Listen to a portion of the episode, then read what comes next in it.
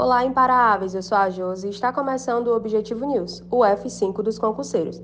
Nessa edição, trouxemos o resumo semanal de tudo o que ocorreu no mundo dos concursos públicos. Concurso Polícia Penal de Ceará.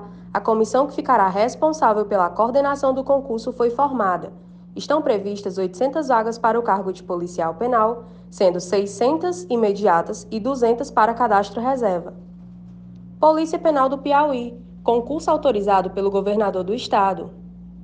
Vem aí o ano das oportunidades, dia 9 de janeiro, às 20 horas, no nosso canal do YouTube.